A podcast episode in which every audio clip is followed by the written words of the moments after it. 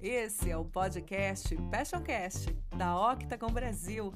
Aqui conversamos sobre esporte, entretenimento, cultura e principalmente o poder da paixão e das comunidades.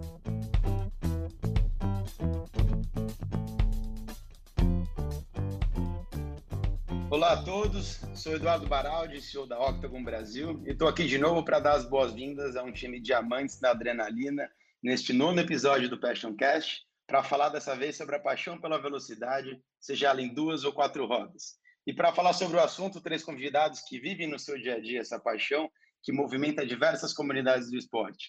Em primeiro lugar, uma referência do jornalismo esportivo da Globo há mais de 25 anos, Mariana Becker, uma das mulheres pioneiras e consagradas na cobertura da Fórmula 1. Tem muita história boa para contar, sem dúvida, do universo da corrida. Temos também o Pedro Pierotti, uma das lideranças do marketing do Grupo Yamaha Brasil, especialista em eventos e competições no universo do motociclismo e, com muito orgulho, um grande parceiro nosso aqui da Octagon.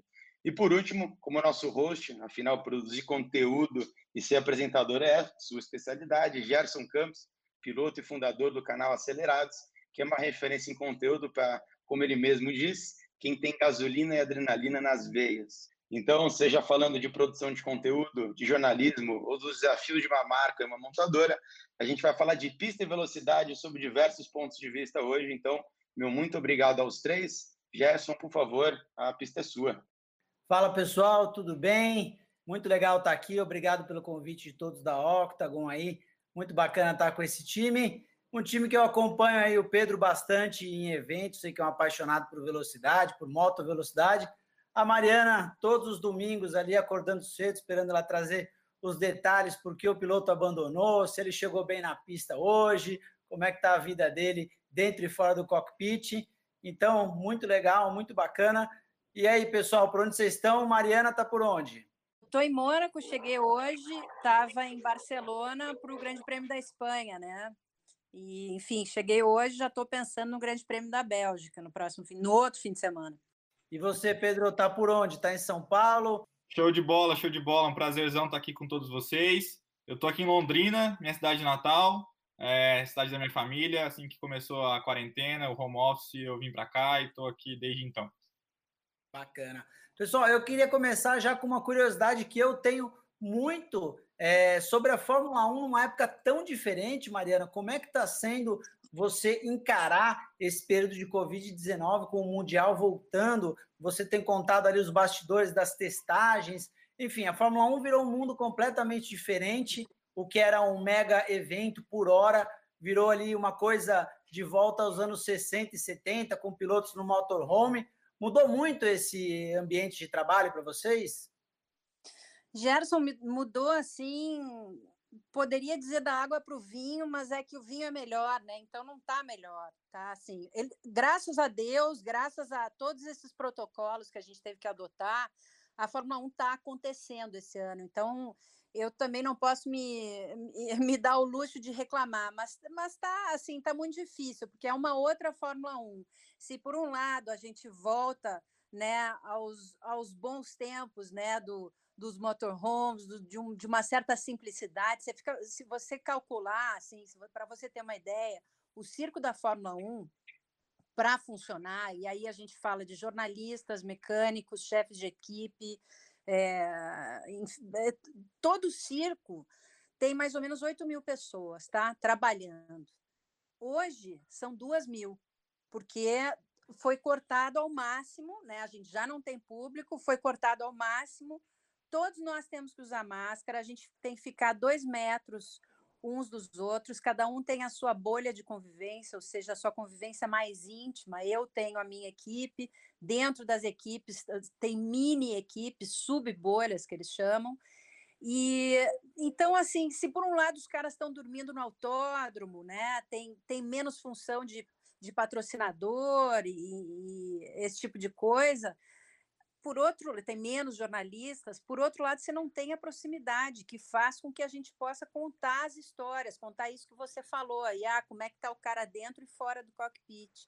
Como é que eu vou chegar no cara para ele me contar o que está acontecendo a dois metros de distância, gritando com ele, ele comigo? É esquisito, né?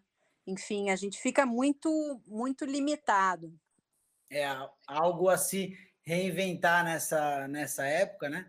Imagino que o trabalho de vocês tenha sido muito desafiador. Eu tenho visto a questão das bolhas aí, o que a Fórmula 1 tem, tem feito é uma coisa muito inovadora e todo mundo tem que se reinventar, né? E Pedro, lá na MotoGP também, você como o cara de marketing da Yamaha, tenho certeza que está super ligado em tudo. A gente até antes de começar o nosso podcast aqui, contando para quem está nos ouvindo, um bastidor, né? A Mariana falou, nossa, o que foi aquilo que aconteceu na MotoGP? Para você que está ouvindo depois aí, para contextualizar, no final de semana anterior ao que a gente está gravando, aconteceu aquele acidente horroroso com Franco Morbidelli e Johan Zarco, a moto voou e quase acertou o Valentino Rossi e o Maverick Viales, que são dois pilotos Yamaha, saiu até no Jornal Nacional, foi notícia. E como é que foi essa repercussão dentro da Yamaha aí, Pedro? Gerou um susto grande, né? Ah, com certeza, Gerson. Pegou todo mundo de surpresa. Foi um teste cardíaco para todos nós, né? A gente está acostumado a, a, ao motorsport, a saber que é um esporte perigoso, é, mas com certeza ninguém esperava por um acidente tão. Foi feio, né? Graças a Deus ninguém saiu machucado, o Zarco acabou tendo uma pequena lesão na mão, né? Mas vendo as fotos, revendo os vídeos, a gente tem dimensão da gravidade que foi o acidente. É, realmente, os, todos os pilotos ali poderiam ter saído bem, bem machucados, né? É, os dois que caíram a quase 300 por hora, as motocicletas ali a 250 por hora voando em direção ao, ao Valentino e ao Maverick Vinales, é, mas graças a Deus foi só um susto, é, serviu de aprendizado. A Fórmula, a, desculpa, a MotoGP já soltou aí algumas notícias que está melhorando a segurança de algumas curvas do circuito. Acho que fica esse esse legado positivo aí de tudo isso, né? Se tem se, se tem um legado positivo é essa melhora na segurança é, dos circuitos. Uh, e em questão da pandemia, né, é, assim como na Fórmula 1, a, a, Dorna, que é a organizadora tanto da MotoGP quanto do World Superbike, teve que se reinventar, é, diversos novos é, regras de segurança, as equipes estão mega mais enxutas, é, sem a presença do público, né, por enquanto, nas, nas principais é, rodadas, nas principais etapas. É, nós temos uma equipe brasileira hoje no World Superbike, com três pilotos brasileiros, uh, que a gente acompanha um pouquinho mais de perto, né? E é impressionante a seriedade que toda essa pandemia foi tratada lá nesses campeonatos. Uh, a gente recebeu aí um manual com dezenas de páginas de regras e mais regras sobre como se comportar. É, e um exemplo aí que ficou muito marcante foi na primeira etapa do World Superbike, é, uma equipe italiana ela foi expulsa do paddock e os pilotos foram proibidos de correr pelo resto do ano porque ela promoveu um jantar dentro do, do hospitality. Então, algo que era comum até então, né, mas estava fora das regras. É, os nossos pilotos estavam tendo que pegar a comida no hospitality da Yamaha e comer no próprio box, justamente o que a Mariana falou, né, para a gente ficar dentro das nossas bolhas. E uma equipe italiana acabou fazendo um simples jantar e acabou sendo expulsa do Mundial num, numa atitude aí exemplar da, da organização. Está tratando isso aí com mega seriedade que, que precisa. Que loucura, hein? Essa história eu não, eu não conhecia. Queria aproveitar para te perguntar também, Pedro, para você contar um pouquinho da equipe brasileira lá no World Superbike, que é uma coisa super legal. Depois eu queria até emendar no gancho que a Mariana deve ouvir toda hora quando é que a gente vai ter um brasileiro de novo na Fórmula 1.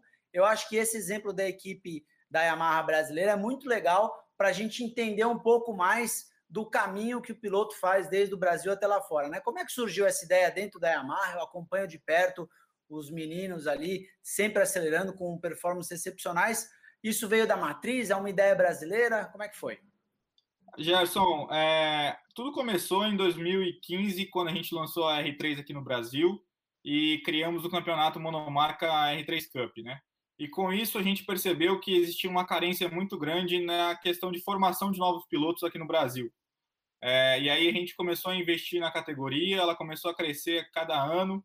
É, e dois pilotos sempre se despontando muito, né? São dois irmãos, o Tom Kawakami e o Meikon Kawakami. O Tom foi bicampeão da, da R3 Cup, o Tom passou na seletiva da Rookies Cup para o MotoGP, então ele ficou dois anos correndo aí na Europa. É, até que no ano passado, em 2018, o Tom recebeu um convite para ir participar do Master Camp do Valentino Rossi, que é um programa muito bacana que o Valentino é, tem todo ano, onde a Yamaha seleciona os maiores talentos dela pelo mundo é, e esses talentos participam de um, de um, acampamento de uma semana é, lá em Tavulha, na Itália, é, onde eles participam de uma imersão completa na vida do Valentino. Então a gente se, eu acompanhei o Tom nessa nessa viagem. Na época foram o Tom e o Bruno César Borges, que foi o campeão e vice-campeão da Yamalu BR3 Cup aqui no Brasil no ano anterior. E cara, eles foram desde o médico que atende Valentino, eles foram no restaurante que o Valentino vai. A gente conheceu a casa do Valentino e durante uma semana inteira eles, eles foram treinados das me da mesma maneira que os pilotos da academia do Valentino são. Então andaram de kart com os pilotos da academia, fizeram academia com os pilotos da academia do Valentino Rossi, é, andaram de moto com, com os pilotos, é, e nisso o Tom se, so, se sobressaiu. E ali a gente começou a discutir com a matriz qual era o próximo passo, né? Para onde que a gente podia evoluir com esses talentos que estavam vindo aqui do Brasil. É, e com isso a gente achou por bem enviar o Tom para o World Superbike, que é um campeonato mundial também, mas diferente da MotoGP, que são motos protótipos, né? O World Superbike são motos de produção preparadas para pistas. É, e o Tom foi lá o ano passado, ele representou muito bem. Claro que num campeonato de extremo nível lá em cima, o nível é, é bizarro. Vão, são mais de 50 inscritos por etapa, é, onde só largam 36 pilotos, ou seja, 20 vão para casa, é, sem nem largar. E a gente tem 20, 30 pilotos no mesmo segundo, é, é um nível extremo. Uh, e o Tom se deu bem, ele, ele, ele foi melhorando a cada etapa, ele conseguiu um feito inédito para o Brasil, que foi a pole position em Donington Park, é, na chuva, é, como bom brasileiro, né? Para esse ano, a gente decidiu, junto com Alan Douglas, com a Academia D78, é, de criar uma equipe brasileira dentro do Mundial que é um passo bastante importante para o piloto se sentir mais em casa, para a gente conseguir dar uma assistência maior. É claro que com tudo isso está sendo muito assessorado pela Yamaha Europa.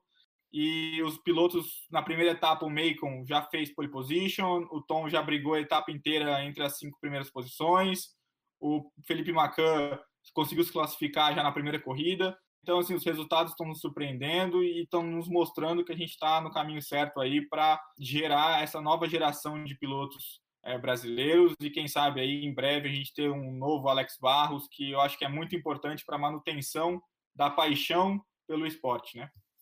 É, acho que todo mundo pergunta aí quando teremos um novo brasileiro na MotoGP e na Fórmula 1. Eu acho que a resposta ela é é, até simples nesse ponto, né? O automobilismo e a motovelocidade, o esporte, a motor em si, são, é um esporte caríssimo, então existem duas possibilidades de um piloto chegar, ou com o apoio de uma empresa, como vocês estão fazendo com a Yamaha, apoiando os pilotos, como, por exemplo, o próprio Rubens Barrichello chegou na época com, com o apoio da, da Arisco, né, desde as categorias de, de base, ou realmente com apoio financeiro da família, o que é muito difícil, porque para chegar até lá são dezenas de milhões de reais aí que a família precisa investir em categorias de base, então afunila demais isso aí. Esse é o caminho que o brasileiro tem que fazer para chegar na MotoGP, chegar na Fórmula 1.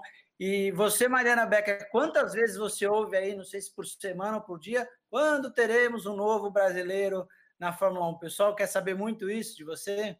Todos os dias que eu converso com um brasileiro, seja o meu tio ou alguém que está me entrevistando.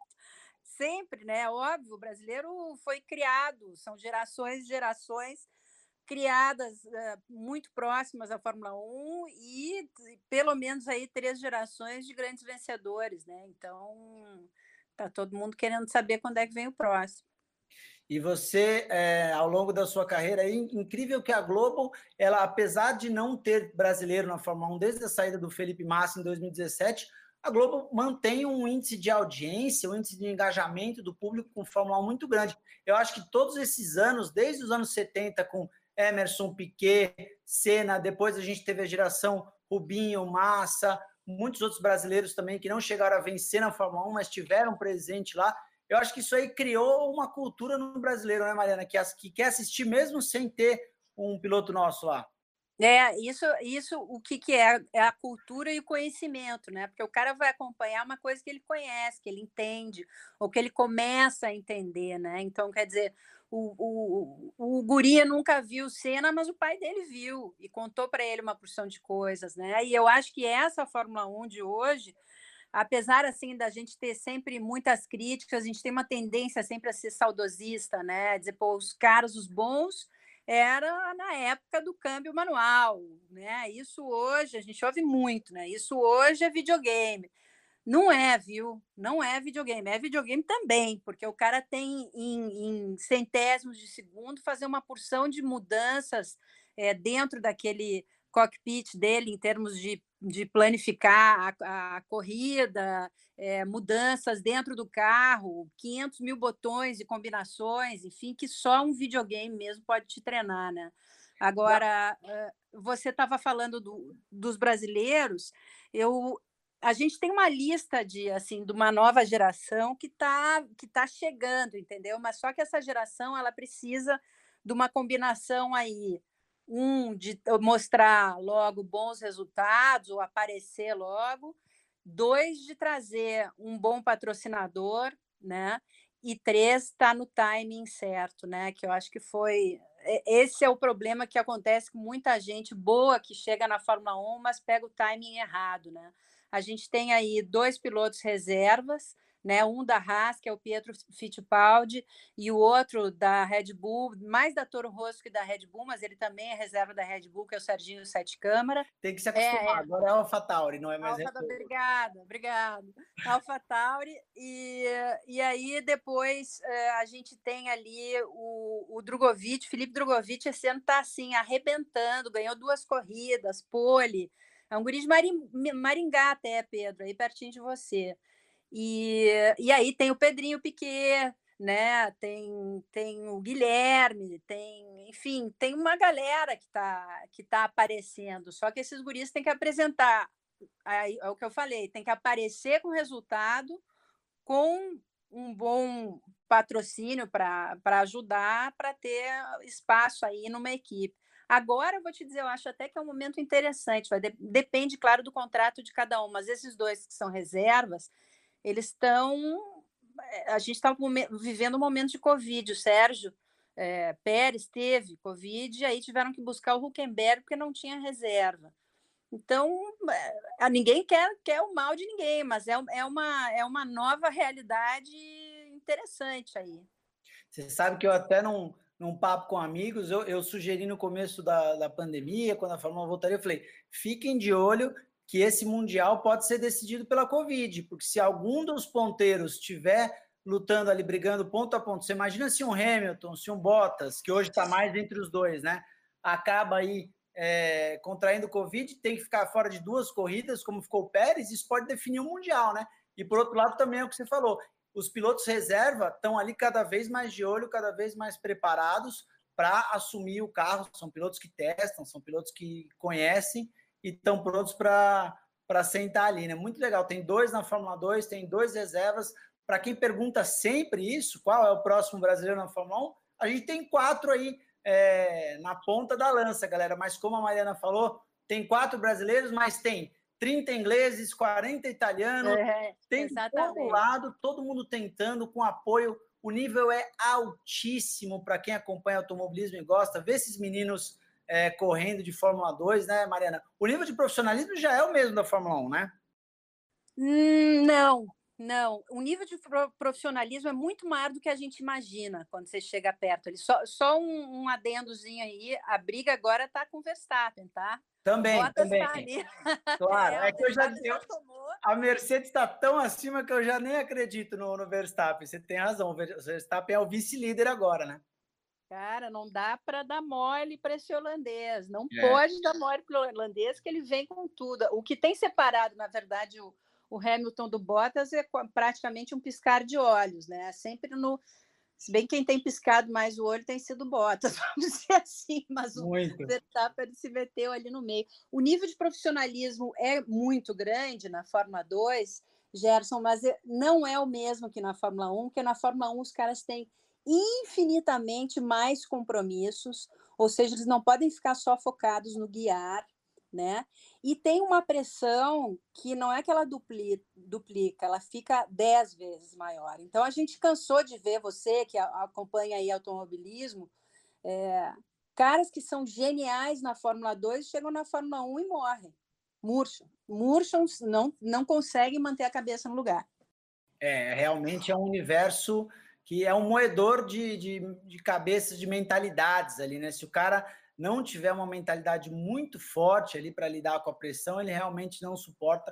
O esporte de elite, ele é assim em todo ponto, né? No futebol, no atletismo, no automobilismo. Então, é o que você falou, a gente vê realmente muitos caras que são excelentes no papel e que chegam ali na Fórmula 1 e desmoronam ou por não estar na equipe certa, na hora certa, ou por não estar bem mesmo com, com equipamento, engenheiro. É um, é um combo ali de, de coisas que precisa é, conversar e funcionar muito bem. Aí, voltando um pouquinho para nossa nosso papo de moto, Pedro, eu acho que eu gosto muito tanto de moto velocidade quanto automobilismo, não perco uma etapa nem de MotoGP nem de Fórmula 1, e o que eu falo para quem me pergunta, o que, que é mais difícil, moto velocidade ou automobilismo? Eu falo, olha, no automobilismo você não vê um cara tomar um segundo e meio de outro no mesmo, no mesmo equipamento, sendo um piloto consagrado. Na moto você vê, porque eu acho que é muito mais complexo. A gente viu o próprio Lorenzo aí, né? O Valentino, que é um multicampeão, às vezes come ali o pão que o diabo amassou para chegar na frente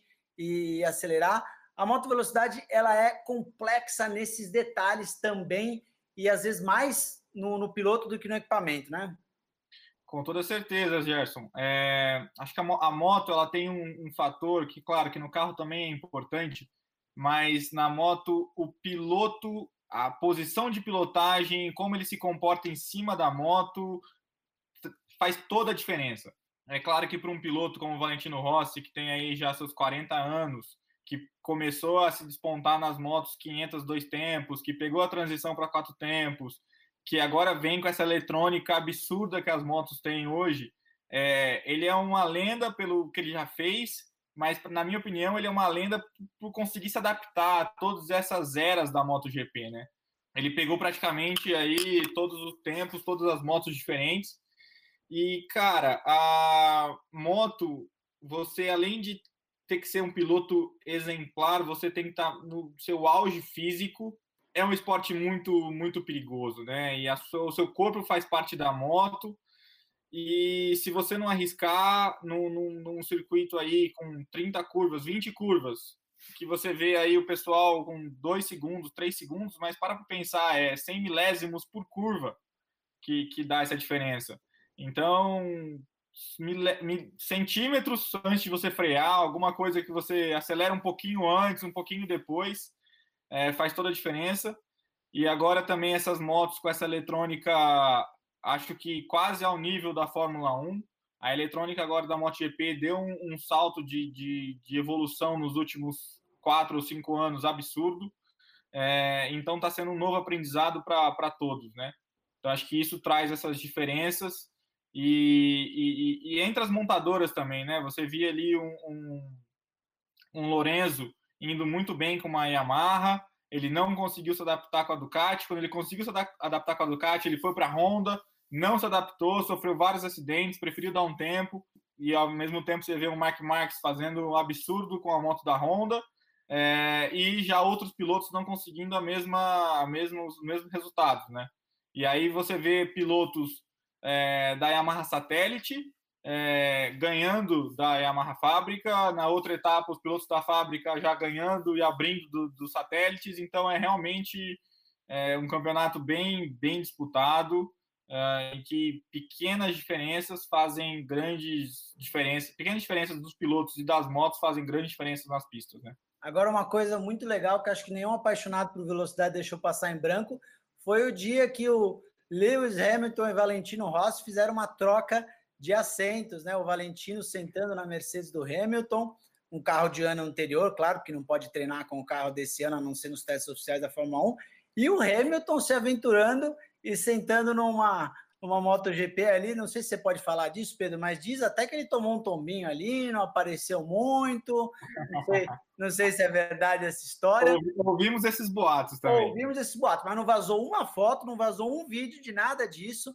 Você que está nos ouvindo aí, se não viu essa história, e gosta, dá uma pesquisada depois lá, porque tem vídeos bacanas oficiais, tem depoimentos muito legais. E assim, é uma coisa fantástica ver dois titãs dessa altura trocando trocando assentos, né, pessoal? Foi muito bacana. Ah, os pilotos de Fórmula 1, eles são, se não são todos, 98% deles são completamente apaixonados por moto. Eu adoro moto, eu fico totalmente fascinada com os caras pilotando.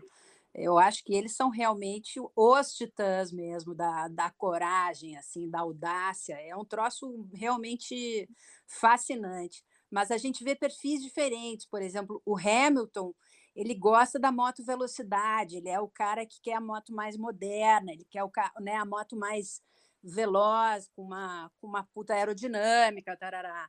O Vettel ele faz coleção de motos antigas e ele passa o dia mexendo naquelas motos quando ele está assim de folga, sabe? É o, é o dodóizinho dele, são aquelas motos. Tanto é que no Grande Prêmio da Hungria, por exemplo, que eles conseguem mandar os, muitos caminhões, né? Que vão, vão os caminhões por terra, que não é, um, não é um grande prêmio que as coisas chegam por avião, eles, eles levam as motocas deles. Então eles chegam no, no autódromo de moto. E o Hamilton se tocou num ponto importante aí, uma diferença entre o Hamilton e o Vettel muito legal. Eu, em 2018, tive a oportunidade de gravar um conteúdo super legal com o Vettel aqui para o Acelerados. Ah, o Vettel tinha uma diária com a Shell, e a Shell é patrocinadora do Acelerados, então a gente conseguiu fazer um dia de pista com o Vettel. Foi um negócio que eu, eu até fui surpreendido, cheguei na hora e descobri lá no, no momento. Foi um dia sensacional. E o que todo mundo pergunta, pô, o Vettel é um cara bacana, ele é legal. Eu falei, olha, ele é um cara que ficou quase quatro horas com a gente gravando e não tocou no celular. Eu não vi, eu não vi isso no mundo moderno e ninguém. Ele é um cara que ficava o tempo inteiro quando não estava acontecendo nada, ele ficava com a mão no bolso, olhando em volta, batendo um papo e tal. Então eu achei super curioso a forma como ele é reservado. Ele não tem redes sociais, né, Mariana? Ele tem, existe um Instagram lá que é Vettel Oficial, mas não é o Instagram do Vettel. Enquanto isso, o Hamilton é totalmente oposto nesse sentido, né? É um cara super ligado, tem um Instagram aí com 15, 16 milhões de seguidores, e a grande, a grande parte deles são seguidores brasileiros, né? Ele já, ele já revelou isso. Isso aí se reflete no dia a dia também do paddock, Mariano. Hamilton, um cara que está sempre segurando o celular, está sempre ali com cabelo diferente, roupa diferente. E o Vettel, ele é aquele cara mais old school. Total, total. Agora, agora no Grande Prêmio da Bélgica, eu achei engraçado que o cara estava indo, cara. O Hamilton estava indo para o carro. Pô, imagina, você está indo para o carro depois do hino. Ele estava indo para o carro com o celular na mão, assim, tipo, sabe, fotografando, tarará. Eu fico imaginando, cara, antes, obviamente, nós estamos falando do Hamilton, que tem 500 mil anos de experiência, que tem aí, né, um milhão de títulos mundiais, tem, né? Mas assim, você vai montar dentro daquele touro ali, né? Ter a tranquilidade ainda de poder fazer foto e falar no Instagram, no, sei lá eu, qual mídia social, ele é super ligado a isso. Ele passa o tempo inteiro. Às vezes que eu encontrei ele fora do ambiente de corrida, ele estava o tempo inteiro com a cabeça baixa, grudada no celular. E ele é até falou com o Vettel, ele falou, pô, eu te sigo, o Vettel. Falou, mas eu não tenho conta. e o Vettel é o extremo oposto, o Vettel não quer saber, ele não quer revelar a intimidade dele, você vê que a gente nunca viu as filhas dele no, no paddock, rarissimamente a mulher, ele, ele e na, na própria Fórmula 1 ele é, ele é um cara que sempre foi avesso há muitas é, artificialidades e modernidades, né? Ele sempre falou disso, muito. Então ele é um cara totalmente roots, ele é muito old school e gosta de ser assim. E eu descobri um outro bastidor legal também, que nunca foi divulgado, pelo menos eu nunca vi essa notícia, que o Vettel é dono de uma McLaren que foi do Senna, uma McLaren, se eu não me engano, 89, alguma coisa assim, e ele tem esse carro antigo, ele tem um capacete também original do Senna, que ele levou até para o Alan Mosca certificar a autenticidade desse capacete. Então ele é um cara muito vintage nesse ponto.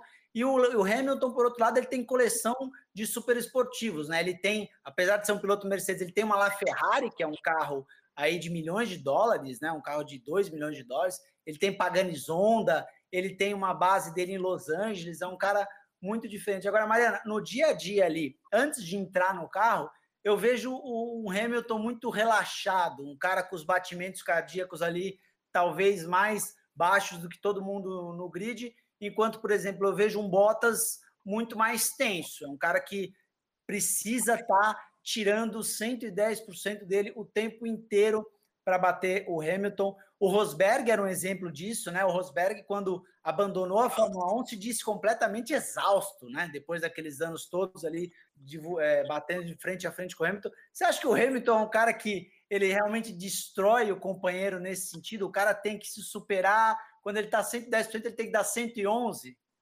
Acho que sim. Eu acho que o cara eu ia te dizer, obviamente, todo, todo ou quase todos os companheiros do, do Hamilton vão estar tá mais nervosos no grid, mas eu não vejo Hamilton assim tranquilão, não. Eu já vi, eu vejo outros pilotos até mais tranquilos. Eu vejo ele muito concentrado, isolado, ouvindo música, mas assim, eu vejo, por exemplo, que depois, de novo, porque eu, eu recém saí do Grande Prêmio da Bélgica terminou o hino, ele deu uma caminhadinha um pouco mais para frente ali, mais para perto das luzes, né? né do, que, que dão o sinal de, de largada, para dar uma olhada na curva. Né? Então ele é um cara que está o tempo inteiro também calculando. Ele foi o cara que foi capaz também de modificar a própria estratégia. Então ele é um, ele consegue ficar, ele fica mais frio. Não é que ele fica mais relaxado, ele fica mais frio. E obviamente é, o cara que está do lado dele sente isso, sente a competição, a competição extrema. Eu não sei se você lembra, vocês estão nos ouvindo aí. É, lembra uma vez que ele estava começando a estremecer a relação dele com o Nico uh, Rosberg, e aí eles foram fazer uma sessão de fotos e ele botou o braço em volta dos ombros do Nico e o Nico tirou o braço dele. Esse momento eu lembro, a relação deles começou a degringolar, foram anos difíceis, é uma amizade que vem desde o kart, mas é difícil, né? A competição em alto nível, ela, ela tira muito dessa, dessa amizade. Agora, Mariana, uma coisa que você deve ser muito questionada, né? Você está num, num, universo super machista, né? Com tudo que tem acontecido nos últimos tempos, a gente vê cada vez mais manifestações de, de inclusão. E aí eu queria saber de você, a Europa, eu acho que ela é um pouco mais cabeça aberta nesse ponto, é, ou talvez eu esteja errado. Como é que é para você atuar num universo tão dominado por homens ali nesse tempo todo? Gerson, eu sempre uh, eu estou acostumada a estar num universo dominado por homens, porque eu pegava onda, não era, não era na minha época, não tinha muita menina que pegava onda. É, eu comecei a trabalhar com esporte, sempre fiz muito esporte. Quando eu comecei na redação do esporte, na, no esporte na TV Globo, tinha um, tinham poucas mulheres, entendeu? Então é um, é um universo que não é um universo novo para mim, tá rodeado de homens e às vezes até num, num, ambiente que tu poderia não te sentir muito à vontade. É, o, o que vou te dizer assim, a, parte mais difícil é, é, a desconfiança, às vezes gratuita, que não aconteceria com um homem, né? Provavelmente certo. chegasse com a mesma experiência que eu tinha quando cheguei na Fórmula 1 provavelmente não ia ser tão questionado, tão é, radiografado, passando, né? Passa em todos os, os, tubos de ultrassonografia, né? Cada informação minha era questionada, re, rechecada e, enfim. E, e, isso foi assim foi a parte mais difícil. Mas como eu estava gostando muito do que eu estava fazendo, aquilo ali era menor. E, e justamente por estar acostumada no meio masculino desde cedo, se eu encontrei dificuldades, encontro ainda hoje, eu também encontro grandes parceiros e grandes amigos. Então, o ambiente nunca é totalmente hostil, entendeu? Se fica hostil por um lado, por outro lado, dá uma equilibrada. E durante a transmissão ali, como é que é o momento de você é, ser, um piloto abandona, você vai buscar as informações, você está ali no grid buscando cada momento. Como é que é esse bate-bola com quem está narrando, com quem está comentando? para você entrar no momento certo com a informação certa? Eu sei o que você está querendo saber, me pergunta direito. Não, eu... quero saber, não, não é, eu, quero, eu não quero saber como é que é estar com o Galvão no momento que ele deixa você entrar. Isso é uma coisa que as pessoas me perguntam muito. Eu queria fazer um adendo aqui, que eu me emocionei com o texto que a Mariana postou para o Galvão no aniversário dele. Não, o Galvão é maravilhoso, gente. Eu, eu não, não é puxar saco de jeito nenhum. Todo mundo fala do Galvão. Eu acho ele um monstro completamente fora de todos os parâmetros. Mas o Galvão, ele precisa terminar a frase dele, o raciocínio dele, antes de deixar o, o repórter entrar. Né? Você já se acostumou com isso, Mariana?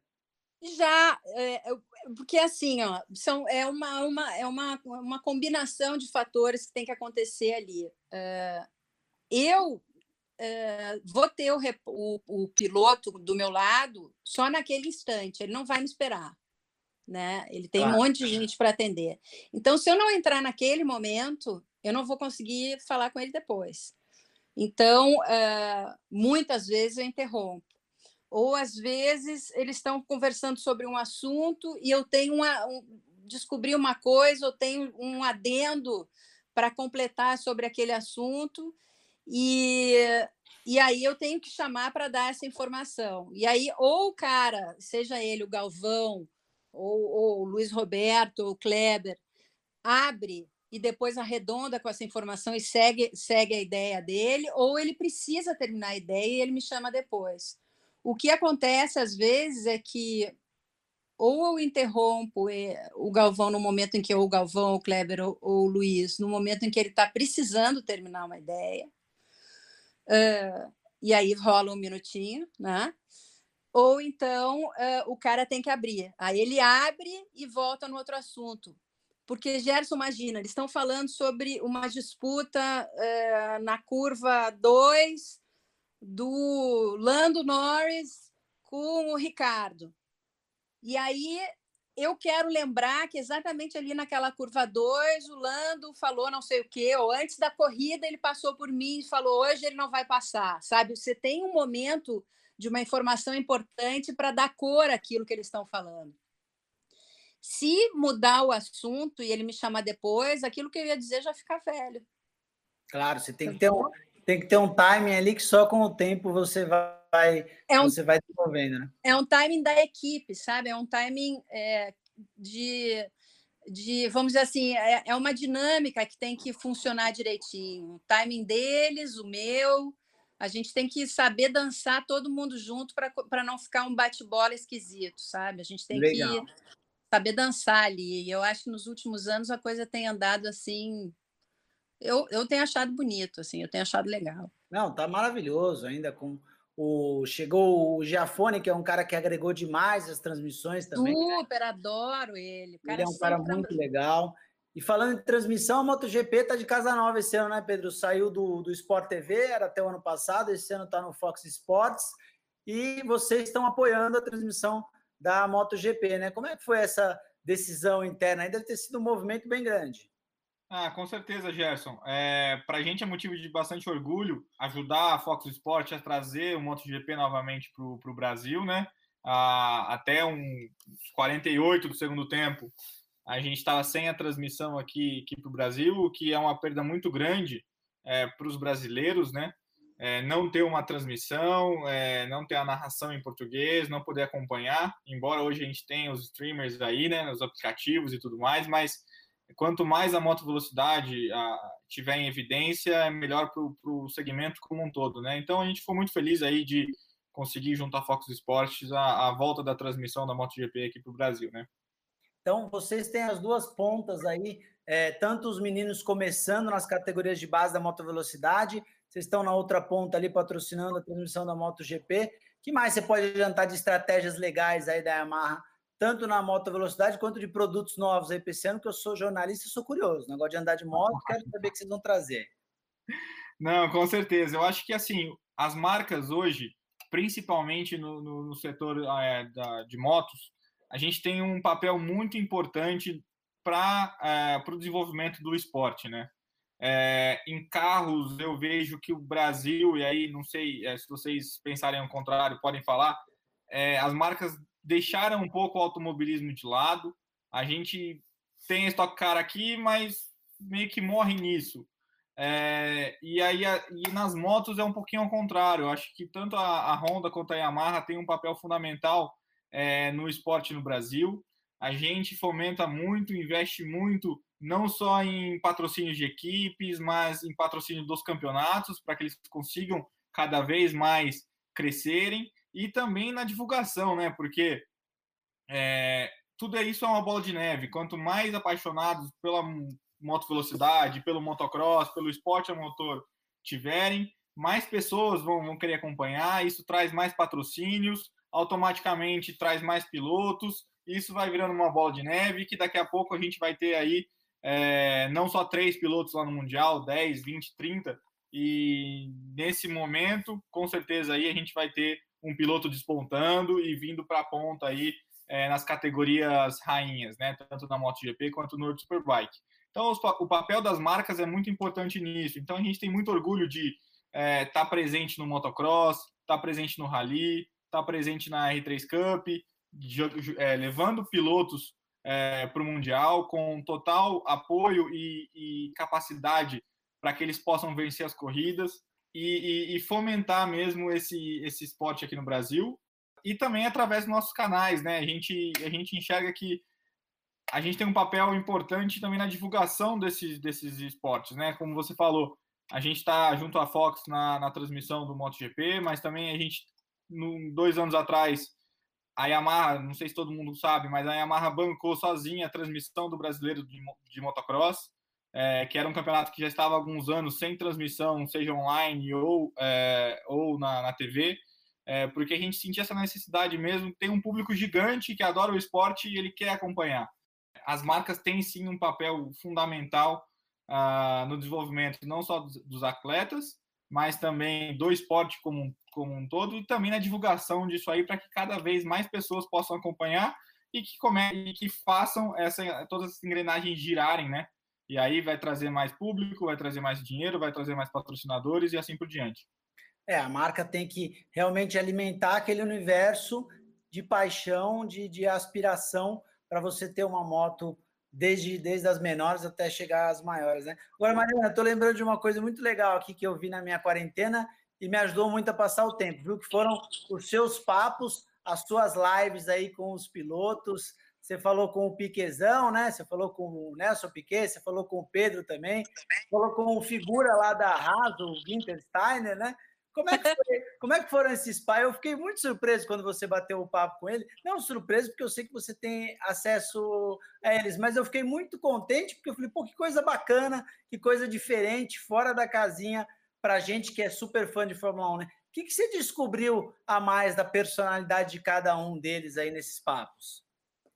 Ai, é porque foram vários, né? Então, de cada um deles eu não, eu não consigo me lembrar agora, né? Mas, Mas que é... mais chamou atenção nesses papos? Ah, então, eu, eu acho assim, o, o campeão dos campeões, para mim, foi aquele papo.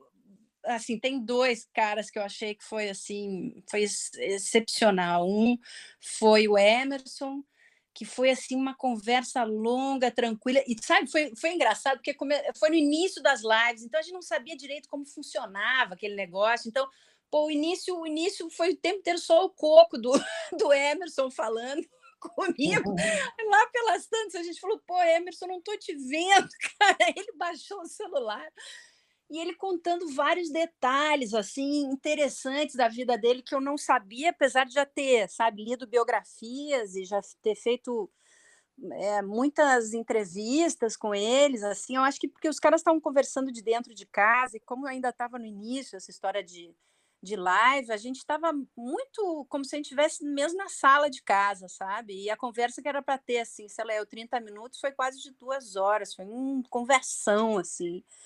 E o Nelson, o Nelson, eu achei que ele não fosse topar. Aí eu liguei para ele, ele ainda ficou me, me, me ameaçando, me sacaneando, dizendo: eu vou falar um monte de, de, de, de coisa aqui, hein? Eu, eu, não, eu não vou falar palavrão, pode falar palavrão? Pode. Ah, tá. Então ele dizia assim: Ó, vou falar minhas merdas, hein? Posso falar? Eu dizia: Pô, pode. Nós estamos falando eu e tu, quer dizer, nós não estamos no. nós não estamos em televisão nem nada. Pode falar o que você quiser, mas pô, não, não me, não me aperta, né? Não vai me deixar numa sinuca, né? Isso aí a gente nunca sabe. E aí, minutos antes de entrar no ar, ele dizia: Olha o risco que você está correndo, Mariana. Então, eu entrei, eu entrei suando. Eu falei: O que ele vai fazer comigo? E aí acabou sendo uma conversa super bacana, porque eu acho que o Nelson está numa fase de vida assim em que eu acho que você dá uma parada para olhar o que, que você já fez, sabe? E, e ele tem assim, eu acho que ele é um cara que deveria ter sido mais valorizado em alguns aspectos. E, e ele tem conquistas que ele tem muito orgulho, embora ele fica dizendo, não, isso aí, aquele jeito dele, né? Dizer, não, tal, tenta tenta né, botar menos lenha na fogueira do que era, mas eu, ele, eu acho ele um cara assim fascinante a, personalidade dele, o que ele conquistou. E aí no meio da conversa ele gente, ele foi sendo de uma, ele sempre foi muito sincero, mas de uma sensibilidade. E eu fiquei muito surpresa como como ele sentiu a vontade a ponto de chegar a se emocionar o, o, Nelson é um cara muito durão, né? E né, dava respostas a quem quiser que fosse. Então todo mundo tinha um certo respeito e medo para falar com ele e tal. E ali ele estava super à vontade, ele foi indo, foi indo, e eu conhecia muito bem dois grandes amigos dele que, que morreram, né? Que era o Nick Lauda e o Charlie Whitmarsh, que era, que era o, era o diretor-geral né, das corridas de, durante muitos, muitos anos. Então, eram os caras da época dele, que eram ícones, como ele era, e que viveram com ele, né? E grandes, grandes amigos. E os caras dançaram no mesmo, praticamente no mesmo ano. Quando eu falei disso, ele ficou super emocionado, e aí eu me emocionei meio junto, assim, porque, pô, não. não pô, você, vê um cara como Nelson se emocionar, você fica meio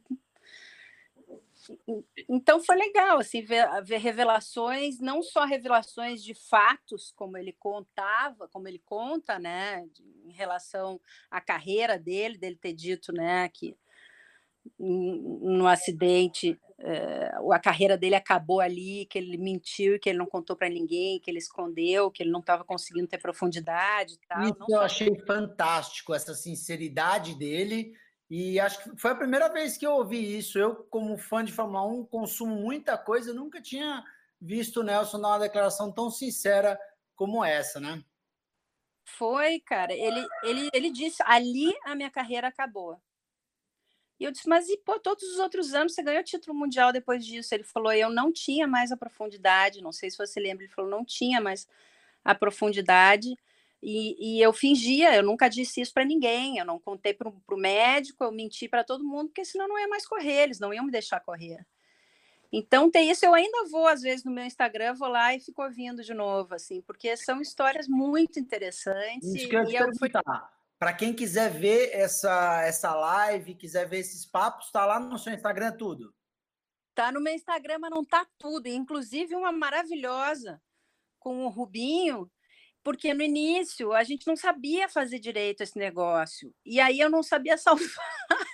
e não tinha e não tinha ferramenta direto assim no salvar, você tinha que baixar não sei aonde, parará. Então tem umas que tem os pedaços só, mas a do, a do Nelson tem toda. A do Nelson tem toda, a do Emerson acho que tem toda, a do Rubinho não consegui salvar toda, que foi super legal. Então tem várias conversas aí assim. Tô vendo aqui no teu Instagram, é, que tem aqui. Tem aqui as lives, tem a com o Bruno Senna também, que foi muito legal, né? Tem o seu papo com o Drogovic, tem muita coisa boa. Quem quiser acompanhar, pessoal. E eu vi também que algumas delas estão no YouTube. Então dá uma busca lá no YouTube que você que curte automobilismo, tenho certeza que você vai parar tudo que está fazendo para ver esse papo, porque ele realmente é muito legal, não só com o Nelson, quanto com os outros. E dá uma olhada lá depois no Insta da Mariana, oficial Mariana Becker, que eu já, já sigo aqui. Pessoal, pô, muito obrigado pelo papo aí. Para mim foi uma tarde super legal, conversando tantas coisas legais aí. Espero que você, Mariana, vá driblando as dificuldades, sempre traga uma transmissão legal, completa, como vocês trazem para a gente nos finais de semana. Eu posso te falar, sem puxar teu saco, tá? Nem do pessoal da Globo, que é, apesar de todas as dificuldades que vocês têm aí, para mim, como, como telespectador, não, não caiu a qualidade, não. Eu acho que quem está acompanhando Fórmula 1 aí no final de semana está tendo todas as informações. Então, parabéns, porque eu sei quanto é difícil estar em campo fazendo um trabalho desse aí, viu? Super obrigada. Eu, olha, adorei esse convite. Ele podia ficar aqui horas, né, batendo papo. E eu tinha mil perguntas para fazer para o Pedro também, de moto e tal, mas, pô, numa próxima me convidem de novo que eu venho, adorei. Faz uma então, poxa, para o Pedro, tem tempo ainda, não estamos tão apertados. É uma das milhares, Pedro, que eu queria saber, me fala um pouco da Ana Carrasco, por que, que ela, assim, por que, que ela não, não, não muda de categoria? Se tem outras mulheres capazes é, de ocupar um espaço bom e competitivo na moto velocidade? Oi, Mari, mega legal essa pergunta. Basicamente, tá, aí eu, eu não sei a, ao fundo da carreira dela, mas eu tenho quase certeza que é financeiro. O salto de uma categoria 300 para uma categoria 600, é, vamos falar que uma é, três ou quatro vezes mais o investimento necessário.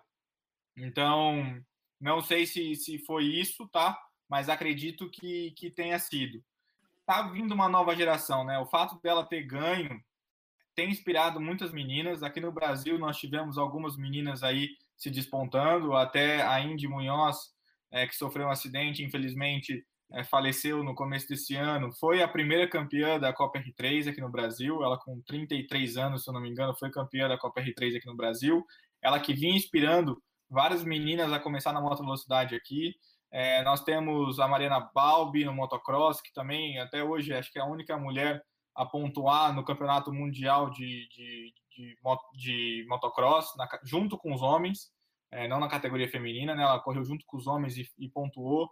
É, temos a Mayara Basto, que está na nossa equipe, então tem, tem, tem gerado aí é, uma nova geração de mulheres motociclistas, né? Está sendo bem bacana isso.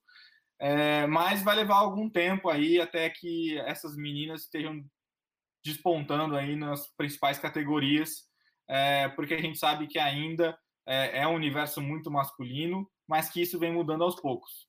E da Ana Carrasco, assim, ela, ela eu tive a oportunidade de conhecê-la o ano passado, ela é mega simpática, super legal, é, e acredito que essa decisão foi, foi mais financeira mesmo. Falou, obrigada. Também tenho curiosidade de saber o que, que você quer saber de moto aí? Pô, cara, quero saber tudo. quero saber tudo. Eu sei muito pouco de moto, mas eu fico totalmente apaixonada quando eu vejo. É, Pedro, você estava falando dessas novidades eletrônicas. Eu, eu conheço do meu ambiente, né, da Fórmula 1, a quantidade hum. de mapeamentos que eles têm, a quantidade de coisas que eles eh, não só podem, mas têm que mudar, e ao, ao mesmo tempo que eles estão disputando roda com roda, estão entrando, freando tarde na curva, é, o, que, o que é uma habilidade incrível, né? De conseguir fazer todas essas coisas ao mesmo tempo, conseguir raciocinar. O que, que é, é essa, esse salto eletrônico que você falou? O que, que os caras têm de novo e que de decisivo e de, de importante que eles têm que modificar ali é, enquanto correm, né? Ô Mari, acho que o, o, grande salto aí dos últimos anos foi uma decisão da Dorna de unificar a eletrônica. Então, hoje, todas as equipes, a eletrônica é travada pela organização. É, e cada ano que passa, uma equipe descobre uma brecha e vai mexendo num sensor, em outro, e já chegou ao ponto de que ah, hoje, para você ter uma ideia, todos os sensores são fornecidos também pela Dorna e você não pode mexer em praticamente nada.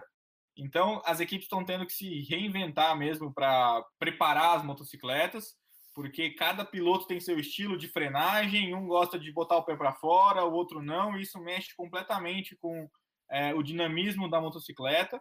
É, e isso, na minha opinião, fez com que a MotoGP se tornasse hoje, é, eu acho que o campeonato mais com maior igualdade entre as montadoras, né? É claro que algumas, algumas montadoras novas têm série, algumas vantagens a mais que as outras, mas a gente vê a KTM com 4, 5 anos na categoria, já ganhou corrida esse ano, e a Yamaha e Honda com muitos anos aí nas costas, é, tendo que suar para acompanhar. Então, é, por um lado, claro, eu preferia que a Yamaha ganhasse todas as corridas, que o Valentino continuasse ganhando tudo, junto com o Vinhales, o Quartararo e tudo mais, mas esportivamente falando, é muito bacana a gente ver essa competitividade entre as montadoras e entre os pilotos, né? E de eletrônica foi isso aí. A Dorna praticamente inibiu aí qualquer mudança eletrônica das marcas. Então está sendo aí realmente um desafio muito grande para todas elas é, essa questão da eletrônica é, nos últimos anos. Muito bacana, acho que todos os fãs aí, tanto de moto quanto de Fórmula 1, tiveram conteúdo super legal aí de vocês, bastidores bacanas.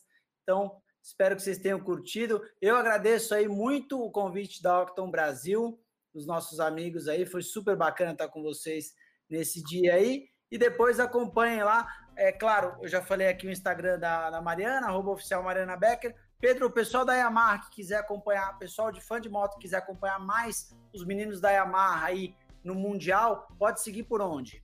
Yamaha Racing Brasil, tanto no Legal. Instagram quanto no YouTube. Maravilha.